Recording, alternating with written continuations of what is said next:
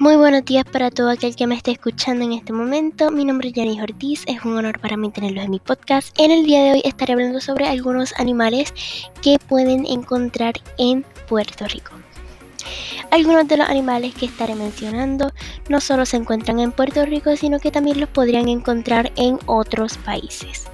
Para comenzar, hablemos sobre el mamífero nacional de Puerto Rico, que es el manatí. En el 2013 se establece la ley 127.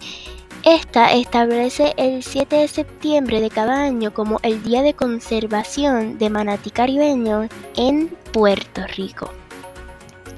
En Puerto Rico se pueden encontrar animales como el murciélago común, reinita, que es el ave más abundante de Puerto Rico, y la boa, que es la mayor serpiente en Puerto Rico.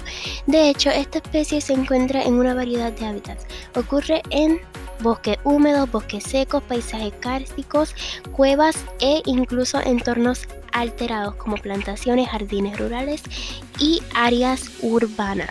También se encuentra la tortuga Hauskio que se encuentra en peligro de extinción.